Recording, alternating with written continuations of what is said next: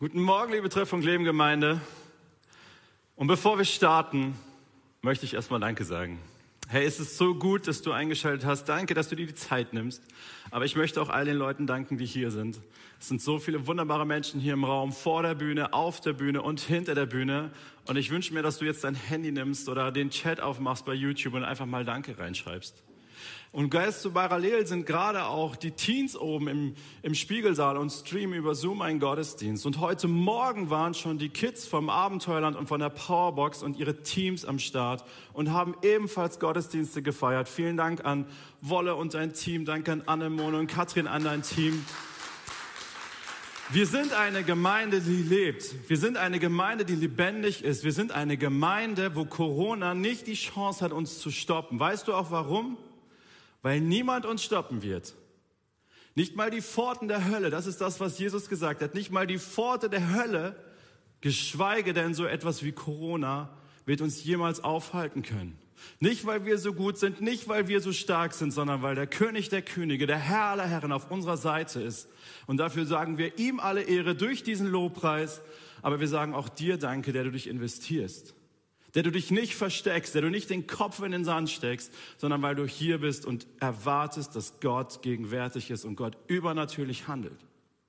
Hey, deswegen nimm dir die Zeit, schreib mal kurz Danke bei Live auf Slack oder im YouTube-Channel einfach unter, unter dem Chat. Wir sind da und wir werden nicht weggehen, solange bis der Herr kommt und uns abholt. Amen. Yes, Freunde, jetzt zur Predigt. Und wir sind eigentlich schon mittendrin. Wir sind schon mittendrin, aber ich möchte starten, indem ich dir von Jürgen erzähle. Jürgen wirst du nicht kennen. Jürgen kommt aus Iserlohn. Und Jürgen, wenn du das irgendwann mal siehst, hey, du hast bis jetzt mein Herz. Jürgen ist jemand, der hat zwei Eigenschaften oder zwei, zwei, ja, zwei Eigenschaften, zwei Fähigkeiten. Die eine lässt mich fast ausrasten und die andere bewegt mein Herz zutiefst. Jürgen, es war in der Gemeinde in Iserlohn, wo ich äh, lange, lange Zeit war, einer unserer Lobpreiser. Und er kam so ein bisschen aus der Hippie-Bewegung, lange Haare, schon ergraut. Er hatte so seine Gitarre und er hatte diese Fähigkeit, die mich zum Ausrasten bringen konnte. Er konnte nämlich Lobpreislieder zu Schlagerlieder machen. Und wenn du mich ein bisschen kennst, dann weißt du, dass das ungefähr das Letzte ist, was ich leiden kann. Schlagermusik bringt mich innerlich zum Kochen. Ich liebe Metal, ich liebe das Brutale. Also ne, jetzt nicht ausschalten, aber ich liebe es, wenn die Jungs schreien. Ich liebe es, wenn die Gitarren so richtig gequält werden, wenn die Drums nicht nur gespielt werden, sondern mit die Double Bass ballert. Das, da, da werde ich lebendig. Und er konnte daraus Schlager machen. Aber weißt du, was mich bei Jürgen zutiefst bewegt hat? Und eigentlich wäre ich jetzt, vielleicht geht es dir auch so, emotional schon raus. Ich sage, ey, komm, ey, Jürgen macht wieder Lobpreis, Alter. No way, dass ich heute in irgendeiner Form Jesus begegne. Aber Jürgen hat so eine Liebe zu Jesus ausgestrahlt. Der hat Jesus so lieb, dass es mich regelmäßig zutiefst bewegt hat, Jürgen Lobpreis machen zu sehen. Und du kannst Bettina fragen, sie hat regelmäßig geheult, wenn er Lobpreis gemacht hat. Nicht, weil mich die Musik so begeistert hat, da war ich raus, aber weil er sein Herz so sehr Jesus offengelegt hat. Und weißt du, das ist etwas, dazu musst du dich entscheiden. Dahinter steht ein Wert. Dahinter steht dieser Wert, hey, wir, wir, wir, wir wollen eine Vielfalt leben. Und wir sind unterschiedlich begabt. Das sagen wir jedes Mal, dass wir kreativ von Gott geschaffen worden sind, einzigartig, individuell und dass wir unterschiedliche Fähigkeiten haben und Gaben haben, uns auszudrücken. Aber weißt du, da wo eine, eine Gabe, ein Ausdruck nicht auf meinen persönlichen Geschmack trifft, da bin ich oft raus. Da sehe ich, hey, pff, ja, schön, wenn das für dich passt, ich, ich, ich kann damit nichts anfangen. Aber wenn ich daran glaube, dass Gott vielfältig begabt, dass Gott vielfältige Ausdrucksformen liebt, dann kann ich anfangen, das Herz der Person dahinter zu entdecken und es berührt mich und es trifft mich. Und weißt du was? Ich konnte doch anbeten. Ich konnte sogar mit dieser Schlagermusik anbeten. Nicht, weil mich die Musik so begeistert hat, sondern weil, weil das Herz von Jürgen und den Weg, den er mir zum Vater gebahnt hat, mich bewegt und berührt hat. Das ist das, was es mit uns machen kann, wenn wir etwas in uns tragen, von dem wir überzeugt sind. Ich bin davon überzeugt, dass die Vielfalt Gott gewollt und genial und schön ist. Aber wenn ich das glaube, wenn ich davon überzeugt bin, dann fordert das mich manchmal auch heraus. Und genau in dem Moment, wo ich herausgefordert bin, beweist sich, ob ich das wirklich glaube. Überzeugt, das ist der Titel unserer neuen Serie. Das ist das, womit wir starten wollen in den nächsten sieben Wochen. Und wir sind ja mittendrin in einem Halbjahr, das wir unter, dem großen, unter der großen Vision gestellt haben. Mehr Jesus im Miteinander. Und wir hatten eine letzte Serie, wo es eigentlich darum ging, hey, what would Jesus do? Wie ist Jesus eigentlich mit Menschen umgegangen? Die Begegnung, die Jesus hatte, wie hat er reagiert? Wie hat er Dinge wahrgenommen? Wie hat er Menschen ähm, zu verstehen gegeben, was er cool fand, was er nicht so cool fand und was wir daraus lernen können? Und in dieser neuen Staffel, die wir jetzt starten möchten, wollen wir über Dinge sprechen, die wir Werte nennen, die wir Grundannahmen nennen, die wir ähm, als Basis unseres Miteinanders leben wollen. Und es ist super spannend, ähm, damit hineinzugehen, weil das etwas ist, was ich glaube, was wir als Gemeinde ähm, leben wollen und leben müssen. Und wir wollen, wir wollen Worte finden für das, wie wir miteinander umgehen wollen. Jetzt sagst du, wow, tausendmal gehört, ey, jede Predigt geht doch darum, wie wir miteinander umgehen wollen und wie wir Gott begegnen können. Das ist doch eigentlich das Ziel einer jeden Predigt. Ja, das stimmt. Und warum brauchen wir das? Weil ich glaube, dass es wichtig ist, dass wir eine Kultur bewusst schaffen. Weißt du, wir haben hier in der Treffpunkt Leben Gemeinde eine tolle Kultur. Wir, wir leben hier wirklich miteinander als Familie. Wir leben hier mit Wertschätzung miteinander. Aber das sind oft Dinge, die sich, haben sich entwickelt. Die sind da und sie sind super gut. Und deswegen ist das, was wir jetzt hier auch sagen wollen in den nächsten Wochen, gar nicht unbedingt etwas Neues. Es wird dich nicht überraschen, weil du wirst sagen, ja, ist doch logisch. Ja, deswegen sagen wir das auch nochmal. Ja, es ist logisch, aber oft haben wir keine Worte dafür, Deswegen passieren Dinge einfach. Und wenn wir, wenn, wir, wenn wir gut aufgestellt sind, wenn wir gut mit Gott unterwegs sind, dann haben wir eine tolle Kultur. Und wenn wir frustriert, genervt oder nicht ganz so zufrieden sind, dann kippt diese Kultur oft. Sie ist sehr davon abhängig, wie es mir gerade geht. Aber wenn wir Worte haben für ein Miteinander, wenn wir Worte haben, wie wir etwas wirklich bewusst gestalten wollen, dann ist das nicht mehr so einfach. Das ist meine Lust und meine Laune und mein Gefühl, meine Emotion, meine geistliche Situation im Moment, die hat dann nicht so diese entscheidende Ausprägung. Sondern da steht etwas, auf das ich mich stellen kann. Und wenn ich gerade mich nicht darauf stellen kann, dann habe ich einen Bruder, eine Schwester, die sagt, ey mein Freund, das ist nicht das, wie wir miteinander umgehen wollen. Das ist nicht das, von dem wir glauben, dass wir eine Kultur kreieren wollen. Das, was du gerade machst, passt dazu nicht. Und deswegen ist es uns so wichtig, in diese Serie hineinzustarten, damit wir Worte finden.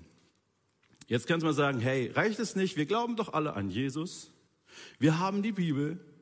Und jeder von uns trägt doch den Heiligen Geist in sich, wenn wir mit Jesus unterwegs sind. Warum muss man das so genau definieren? Warum muss man das aufschreiben? Warum muss man das, das ist mein persönlicher Wunsch, dass wir es alle auswendig lernen. Warum ist das so wichtig? Und ich möchte dir einen kurzen Abriss über unsere Geschichte als Gemeinde geben, damit du verstehst, warum das so wichtig ist. Du kannst nämlich auf unsere Website gehen. Ich weiß nicht, ob du das ab und zu mal machst. Wahrscheinlich machst du nur die Homepage auf, nur die allererste Seite, um die wichtigen Links dir rauszuklicken. Aber du findest auf unserer Seite auch unseren Auftrag, wofür wir als Gemeinde eigentlich antreten. Hey, was, was begeistert uns? Was setzt uns als Gemeinde eigentlich in Gang? Ich lese dir das mal vor. Wie gesagt, du findest es auf unserer Homepage, auf der Website. Die Treffpunkt Leben Gemeinde sieht ihren Auftrag darin, Gottes Botschafter für Menschen ihrer Region zu sein und sie anzuleiten, in ihrem Alltag als Nachfolger Jesu Christi zu leben. Das ist unser Auftrag. Und wenn du dir nicht sicher bist, ob der so richtig ist, dann lies mal Matthäus 28, Vers 20 und dann wirst du merken, dass es eigentlich abgeleitet ist von dem Missionsbefehl. Weißt du, und alles, was wir eigentlich machen, und wir sind ja gerade dabei, auch neue Strukturen zu entwickeln, alles kommt irgendwie zurück auf Matthäus 28, 20, 28, 20, auf diesen Auftrag, den Jesus uns gegeben hat. Das vergessen wir aber ganz oft. Hätte ich dich jetzt spontan gefragt, ich weiß nicht, so mit ein bisschen Brötchen im Mund, der Tasse in der Hand, hey, was ist der Auftrag unserer Gemeinde? Sei mal ganz ehrlich, hättest du es gewusst? Wenn du cool bist, hättest du wahrscheinlich gesagt, hm, hat mit Sicherheit was mit Matthäus 28 zu tun und du hättest zumindest 95 von 100 Punkten bekommen. Aber auswendig, ganz bewusst, ganz klar, wahrscheinlich nicht. Jetzt haben wir einen Auftrag. Was ist denn unsere Vision? Sag doch mal deinem Partner, deinen Kindern, was die Vision unserer Gemeinde ist. Oder was sie auch bis vor kurzem war. Die war nämlich so. Die Kirche, die ich sehe, ehrt Gott, begeistert Menschen, verändert Leben, lebt als Familie, nimmt Einfluss. Das ist unsere Vision. Ja, das wollen wir, dass Menschen von außen die Treffpunkt Leben Gemeinde anschauen und sehen, ey, hier, hier wird Gott geehrt.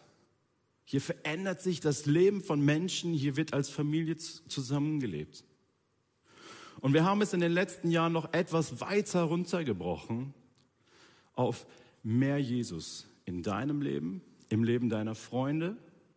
Und jetzt sind wir gerade da drin, mehr Jesus im Miteinander. Das ist unsere Vision. Aber die große Frage ist doch, wie? Wie, wie, wie, wie, wie wollen wir das schaffen? Wie wollen wir das leben? Und jetzt haben wir uns in der letzten Staffel angeschaut, wie hat Jesus das gemacht? Und in dieser Serie soll es darum gehen, hey, wie wollen wir das eigentlich als Treffpunkt Leben Familie im Miteinander machen? Und es wird dich nicht überraschen, dass auch das schon auf der Website steht. Ich weiß nicht, Schau mal nach. Da findest du nämlich von 1900, genau, so lange ist das nämlich her, von 1998 findest du zehn Grundwerte, die wir mal aufgeschrieben haben als Gemeinde.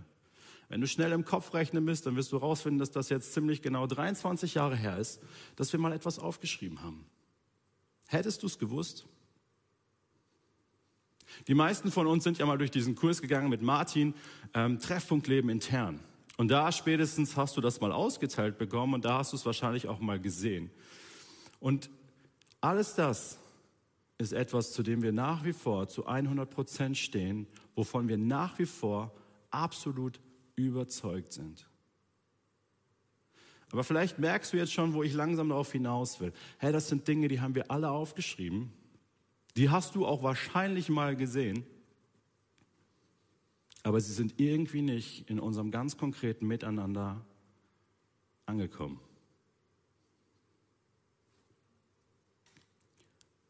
Und wir haben uns auf, die, auf, den Weg gemacht und haben einfach mal diese zehn Überzeugungen genommen und haben versucht, sie so zu formulieren, sie so zu gestalten, dass sie erstmal ein bisschen weniger werden und dass sie in eine Form kommen, die man auch gut auswendig lernen kann.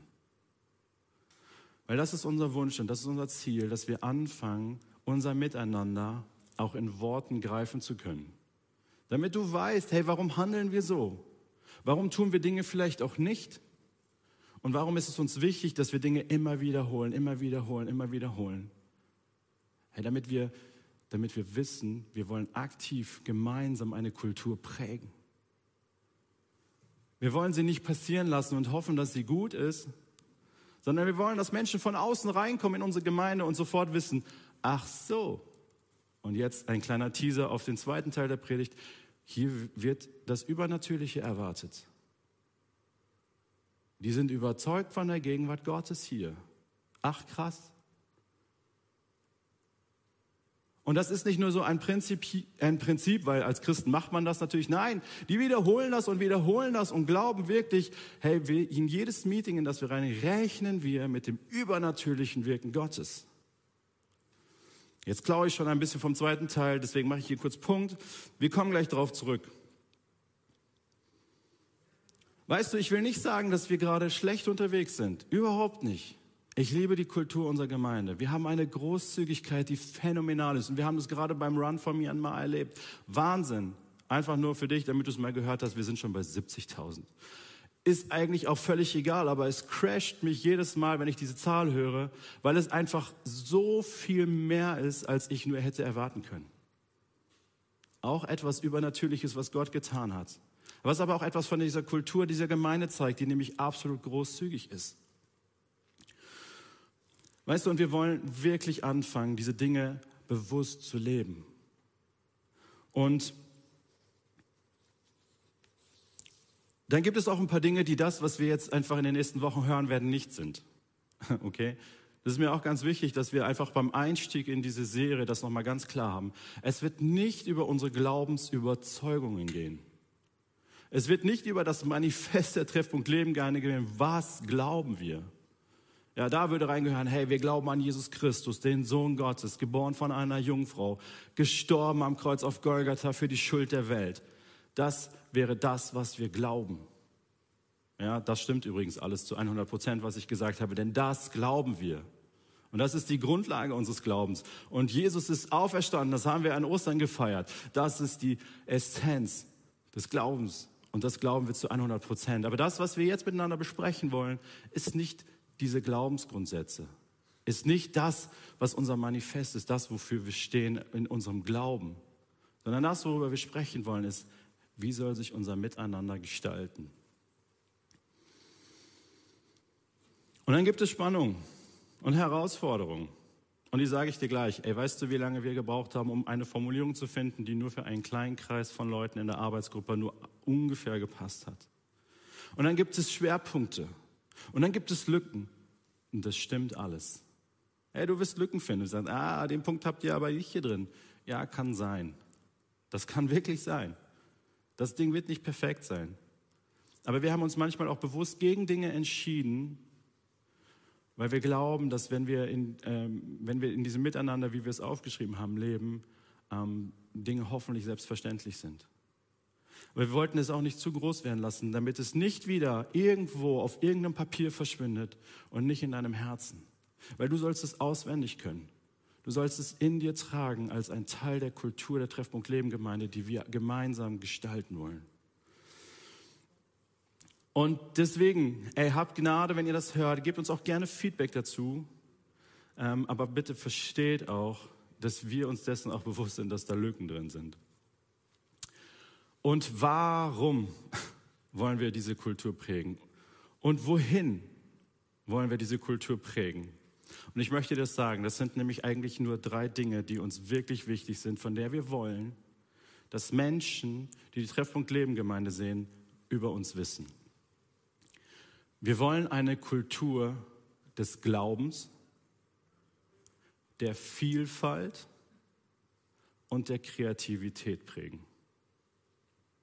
Das ist uns wirklich wichtig. Wir wollen eine Kultur des Glaubens, der Vielfalt und der Kreativität prägen. Was heißt das im Einzelnen? Hey, wir wollen eine Kultur des Glaubens prägen. Das heißt, wir wollen eine Kultur der Erwartungen haben. Wir wollen nicht nur eine Kultur des Glaubens, das sagt, hey, ich, ich halte das alles für möglich oder für wahr.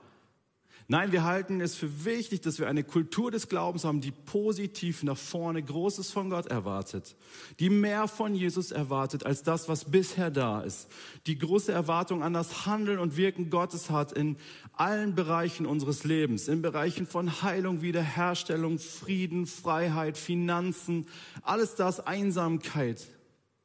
Dass wir einen großen Glauben haben, und zwar bewusst als Kultur, dass wir sagen, hey, mit dem Status quo bin ich nicht zufrieden. Ich ruhe mich darauf nicht aus. Oder das ist ein Level, das mir reicht. Sondern wir wollen uns gegenseitig anspornen, dran zu bleiben, mehr zu erwarten. Weißt du, und es wird Momente geben, da kannst du das nicht. Da wird dir diese Kultur auch auf den Zeiger gehen. Lass mich damit in Ruhe. Ja, aber dann soll es Brüder und Schwestern neben dir geben, die das in sich tragen und die dich dazu ermutigen, die dich dazu herausfordern. Aber das geht nur, wenn wir das klar vor Augen haben und wenn wir Worte dafür haben. Eine Kultur der Vielfalt. Ey, wir hatten gerade Janis auf der Bühne und ich habe so gefeiert, ihn zu sehen in seiner ganzen Jugendlichkeit, in seiner ganzen Ehrlichkeit und sagen, hey, das passt gerade alles nicht unbedingt so zusammen. Jugend und der Erwachsenengottesdienst und so. Hey, aber werden wir uns dafür entscheiden, eine Kultur der Vielfalt zu leben, dann entscheiden wir uns, eine, eine Kultur der Generation zu leben. Und das heißt, Verständnis füreinander aufzubringen, sich herausfordern zu lassen, Dinge auch mal stehen lassen zu können, sie zu akzeptieren, auch wenn ich sie nicht emotional vielleicht so herausfor äh, zu herausfordernd finde. Ja, auch mal Schlagermusik zu akzeptieren und trotzdem das Herz dahinter zu erkennen. Das heißt eine Vielfalt in den Kulturen. Freunde, und ich sage euch, das ist herausfordernd. Eine Vielfalt in den Kulturen zu nehmen und in sich zu tragen und zu sagen, es ist okay nicht auf deutsche Pünktlichkeit in jedem einzelnen Fall zu bestehen, auch wenn wir glauben, dass wir damit Wertschätzung ausdrücken. Vielleicht drückt eine andere Kultur Wertschätzung auf eine ganz andere Art und Weise aus. Dass wir in den Stilen eine Vielfalt haben. Hey, und wir haben diese Vielfalt. Und manchmal fordert dich diese Vielfalt vielleicht heraus, aber wir wollen eine Kultur schaffen, in der wir die Vielfalt feiern und sagen, hey, es ist vielleicht nicht gerade meins, aber es ist gerade deins und ich liebe es, wie du es, wie du gerade anbetest. Ich liebe es, wie du gerade ähm, dein Glauben gestärkt äh, wird, auch wenn es nicht vielleicht die Form ist, wie ich sie vielleicht brauche. Aber dann gibt es einen Moment, wo etwas kommt, was mir gut tut. Und der andere steht daneben und sagt, hm, naja gut, wenn es dir hilft. Aber dass wir das achten, dass wir das ehren und dass wir diese Vielfalt wirklich feiern. Auch in den Angeboten eine Vielfalt haben, die Menschen abholt und begeistert. Und wir wollen eine Kultur der Kreativität. Ja, dass wir verschiedene Ausdrucksformen des Glaubens nicht nur prinzipiell für okay halten, sondern dass wir sie zulassen. Ja, dass Glauben sich kreativ und vielfältig auch bei uns in der Gemeinde ausdrücken kann. In der Kunst, in Musik und in Technik. Ja, ich weiß gar nicht, ob dir die bewusst ist, was für eine kreative Form Technik zum Beispiel ist. Hey, dass wir hier jetzt diesen Stream raushauen können zu dir und gleichzeitig oben die Teens sind und auch ein Gottesdienststream. Und das auf eine wunderbare Art und Weise. Wenn du siehst, wie die Kameraleute sich hier teilweise auf Stühle stellen, unter die Stühle legen, um irgendwelche schönen Bilder zu machen, das ist Kreativität pur, da ist Leidenschaft. Wenn du den Ton hörst, wenn du mich jetzt gerade sprechen hörst, hey, da sind Leute, die, die gucken die Höhen und die Tiefen und die kreieren einen Sound. Wenn du das Licht siehst, in dem ich gerade stehe, hey, da ist so viel Kreativität drin. Da ist so viel Leidenschaft drin. Und wir glauben, auch das gehört zu einer Kultur, die wir hier in dieser Gemeinde leben wollen. Hey, was wir gestalten wollen, ist eine Kultur des Glaubens, der Vielfalt und der Kreativität. So, und jetzt wird es praktisch, jetzt wird es handfest. Wie wollen wir das machen? Das ist das, worum es jetzt eigentlich in der ganzen Staffel gehen soll. Hey, wie wollen wir das leben hier in der Treffpunkt Leben Gemeinde? Und das erste, ihr habt es wahrscheinlich schon die ganze Zeit auf der Folie gelesen. Das erste, was wir in unserem Miteinander wirklich ähm, setzen wollen, ist, wir erwarten Übernatürliches und sind überzeugt von der Gegenwart Gottes. Jetzt denkst du dir vielleicht, ach, ist doch klar, ist doch logisch. Ich möchte dich mit hineinnehmen in eine Geschichte ähm, von den Jüngern, wo du merken wirst, ach so, so selbstverständlich ist das vielleicht gar nicht. Und ich glaube, dass es etwas ist, was wir ganz bewusst, ganz deutlich immer wieder aussprechen müssen. Sagen, hey, wir erwarten Übernatürliches und sind überzeugt von der Gegenwart Gottes. Ich lese aus Matthäus 16. Zum Kontext komme ich gleich, weil der ist echt lustig. Bei der Überfahrt auf die andere Seite des Sees hatten die Jünger vergessen, Brot mitzunehmen.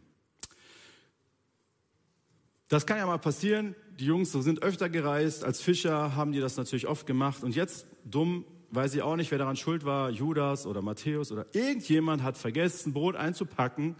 Und die Jünger checken das.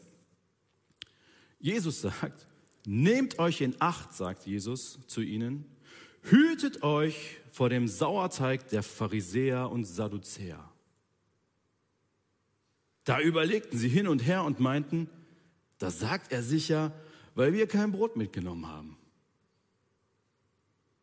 Stell dir die Situation vor, die Jünger ähm, haben gerade etwas Krasses erlebt, dazu komme ich gleich.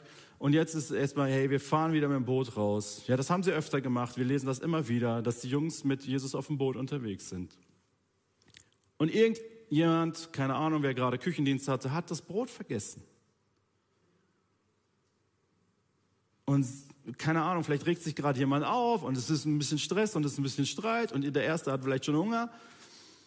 Und Jesus sagt, ey, nehmt euch in Acht vor dem Sauerteig der Pharisäer und Sadduzäer. Und die Jungs sind komplett irritiert. Äh, warum sagt er das? Das kommt so völlig aus dem Nix. Und sie sagen, ja, das ist, weil wir kein Brot mit haben. Und wir hätten auch auf gar keinen Fall bei den Sadduzäern und Pharisäern das, äh, den Sauerteig holen sollen, weil das, keine Ahnung, Jesus denkt, das ist schlecht. Die denken auf einem Level von, ich habe Hunger, wir haben kein Essen und Jesus ist sauer auf uns vermutlich und sagt uns noch, ey, und den Sauerteig der Sadduzäer, den auch bitte nicht. Die Jungs sind voll auf der Ebene von Essen, Hunger. Die Geschichte geht weiter. Ab Vers 8. Als Jesus merkte, was sie beschäftigte, sagte er, ihr Kleingläubigen, warum macht ihr euch Gedanken darüber, dass ihr kein Brot habt? Versteht ihr denn immer noch nicht, Erinnert ihr euch nicht an die fünf Brote und die 5000 Menschen und daran, wie viele Körbe mit Resten ihr damals eingesammelt habt? Oder an die sieben Brote und die 4000 Menschen und daran, wie viele Körbe mit Resten ihr da eingesammelt habt? Warum versteht ihr denn nicht, dass ich von etwas anderem als von Brot geredet habe? Vor dem Sauerteig der Pharisäer und Sadduzäer sollt ihr euch hüten. Und jetzt fällt der Groschen. Ah, da begriffen die Jünger, dass er nicht gemeint hatte, sie sollten sich vor dem Sauerteig hüten, den man zum Brotbacken verwendet, sondern vor der Lehrer der Pharisäer und Sadduzäer. Die Geschichte, die wir gerade lesen, die spielt kurz danach, nachdem Jesus gerade 4000 Menschen satt gemacht hat. Und Jesus selber sagt, ey, ich habe einmal 5000 Menschen satt gesagt und ich habe einmal 4000 Menschen satt gemacht und das einmal mit fünf Broten und einmal mit sieben Broten. Ernsthaft? Ihr seid hier mit mir, Jesus, unterwegs. Checkt ihr das denn noch immer nicht? Ich habe nur ein Krümelchen und ich mache 5000 satt und ich mache 4000 satt und das sind nur die Männer. Das kannst du locker mal vier nehmen. Und dann habt ihr noch so viel eingesammelt, dass es quasi nochmal für die ganze Mannschaft gereicht hätte. Ernsthaft? Ihr macht euch Sorgen darum, dass ihr nichts zu essen habt? Wirklich? Ich bin Jesus. Ich bin mit euch im Boot. Ich bin gegenwärtig. Weißt du, was den Jungs passiert ist? Sie haben nicht mit dem übernatürlichen Handeln Gottes gerechnet, obwohl er leibhaftig gegenwärtig unter ihnen war. Sie haben das nicht verstanden. Jesus quasselt was von Sauerteig. Keine Ahnung, was er damit meint. Wahrscheinlich ist er sauer auf uns. Nein. Jesus wollte ihnen geistliche Wahrheiten beibringen. Jesus war gerade dabei, ihnen zu sagen, hey Freunde, das ist ein Gift, was da von den Leuten verbreitet wird und das soll nicht euer Herz erfüllen. Pass auf. Hier geht es um eine ganz andere Ebene, hier geht es um geistliche Dinge. Und die Jungs hängen fest auf, ey, ich hab Hunger. Weißt du, das passiert den Jüngern, die so viel gesehen haben die gesehen haben, wie Menschen gesund geworden sind, wie Dämonen ausgefahren sind, wie Tausende gesund, gesund geworden sind, wie Tausende ähm, gestillt worden ist, deren Hunger. Und sie hatten diesen, diesen Wert, diesen, diese Grundannahme nicht, ey, wir erwarten Übernatürliches. Sie haben es mehr und mehr gelernt. Aber für uns ist es etwas, was, was wir von vornherein wirklich nähern wollen, was wir wahrnehmen wollen, was wir in unser Leben und in unser Miteinander als Treffpunkt Leben, in unser Miteinander als Treffpunkt Leben Gemeinde setzen wollen. Hey, wir erwarten Übernatürliches und sind überzeugt von der Gegenwart Gottes. Denn weißt du, das ist ja das, was entscheidend ist. Die Gegenwart Gottes. Ich weiß nicht, rechnest du damit, dass Gott gerade jetzt in deiner Küche, in deinem Wohnzimmer, in deinem Schlafzimmer, auf deinem Balkon, Terrasse, wo auch immer du bist, gegenwärtig ist? Wenn du das von ganzem Herzen bestätigen kannst, ja, davon bin ich überzeugt, hey, dann rechne mit dem übernatürlichen Wirken Gottes. Hey, denn du hast ja nicht irgendwen da an deiner Seite, du hast ja nicht irgendwen bei dir, sondern du hast den Schöpfer von Himmel und Erde bei dir. Und wenn du in dieser Situation nicht mit dem Übernatürlichen rechnest, ja, wann denn dann? Jesus ist mega cool hier in Markus 10, Vers 51.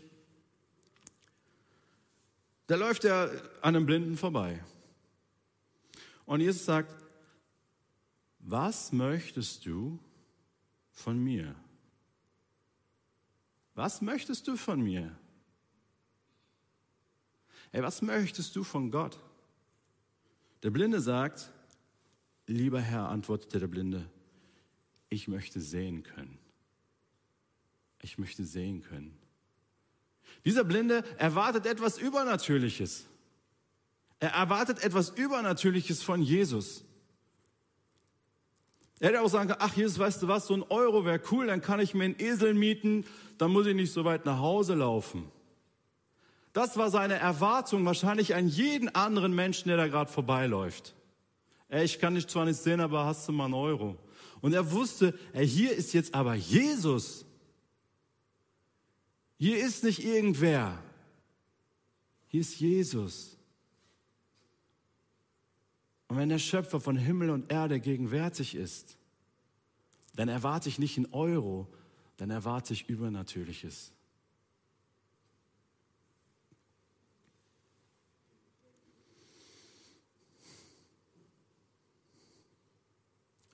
Weißt du, ich glaube, dass ich dir eigentlich gar nichts Neues erzähle. Aber wenn du mal ehrlich bist, und mir geht es ganz genauso, wie oft vergessen wir das? Wie oft vergessen wir das, auch in unserem Miteinander, dass der Schöpfer von Himmel und Erde gegenwärtig ist. Und dass wir von ihm nicht nur einen Euro zu erwarten haben, sondern dass wir von ihm übernatürliche Dinge erwarten dürfen. Weißt du, und ich glaube, wir tun die viele dieser Dinge schon. Ich glaube, wir sprechen nur nicht so darüber. Wir haben dafür keine Worte. Wir haben diese Ermutigung oft nicht, weil wir sie nicht definiert haben als ein Teil unseres Miteinanders. Hey, weißt du, wie cool es ist, wenn wir in einer Situation sind und ähm, wir kommen einfach zusammen und wir erwarten einfach Übernatürliches. Ich weiß nicht, wie du in Meetings reingehst. Ja, wenn dein Team sich trifft, wahrscheinlich ist deine Erwartung, hoffentlich dauert es nicht zu lange. Aber vielleicht wäre es doch schön, in ein Meeting reinzugehen und zu erwarten, dass hier übernatürliche Dinge passieren, dass hier ein übernatürlicher Flow reinkommt, dass übernatürliche Erkenntnis reinkommt, dass hier Weisheit reinkommt, dass vielleicht sogar wir die Agenda beiseite legen, weil Gottes Geist uns anders führt und wir auf einmal für jemanden aus unserem Team beten, der das eigentlich gar nicht sagen wollte, aber irgendwie hat Gott es offenbart und wir haben die Agenda zur Seite getan und unser Meeting, was eigentlich Struktur mit sich bringen sollte, was eigentlich eine Timeline mit sich bringen wollte, auf einmal ein Heilungsgottesdienst geworden ist. Erwartest du solche Dinge? Erwartest du, dass Gott übernatürlich auf einmal den Kids im Abenteuerland eine Erkenntnis schenkt, dass sie auf einmal zu dir kommen und sagen, hey, ich will Jesus annehmen? Ich habe verstanden, was du gesagt hast und ich habe erkannt, dass ich Jesus brauche. Erwartest du, dass das, was du ins Abenteuerland investierst, diesen Effekt hat, dass Kids zu Jesus finden? Oder ist deine Hoffnung einfach nur, dass es eine gute Stunde wird und die Kinder nicht zu laut sind? Was erwartest du, wenn der Gegenwärtigkeit Gottes in dem Raum ist. Wie ist das, wenn, und wenn wir beten? Ist so, ey Jesus, wenn du mir ein Pflaster hier auf diese Wunde tun würdest, wäre schon okay. Ja, ich erwarte einfach gar nicht mehr. Du hast ja, oder erwarte ich, dass Gott eingreift und handelt und wirkt? Da sind so viele Dinge, wie, ja, erwarte ich, dass in, in, in, in nicht aufzulösenden, schmerzhaften Situationen übernatürlicher Friede hineinkommt? Hey, da, da wo Trost notwendig ist, glaube ich, dass Gottes Gegenwart übernatürlich Frieden auf Herzen legen wird, selbst wenn die Umstände katastrophal sind. Hey, lasst uns gemeinsam anfangen, mit dem Übernatürlichen zu rechnen. Warum? Weil Gott gegenwärtig ist. Der Schöpfer von Himmel und Erde ist gegenwärtig. Der, der den Tod besiegt hat, ist gegenwärtig. Und in seiner Gegenwart sollten, dürfen, müssen wir Übernatürliches erwarten. Und wir wollen es wirklich erleben, dass wir eine Kultur leben. Eine Kultur des Glaubens, der Vielfalt, der Kreativität. Und der erste Punkt unseres Miteinanders soll sein, hey, wir erwarten Übernatürliches und sind überzeugt von der Gegenwart Gottes. Amen.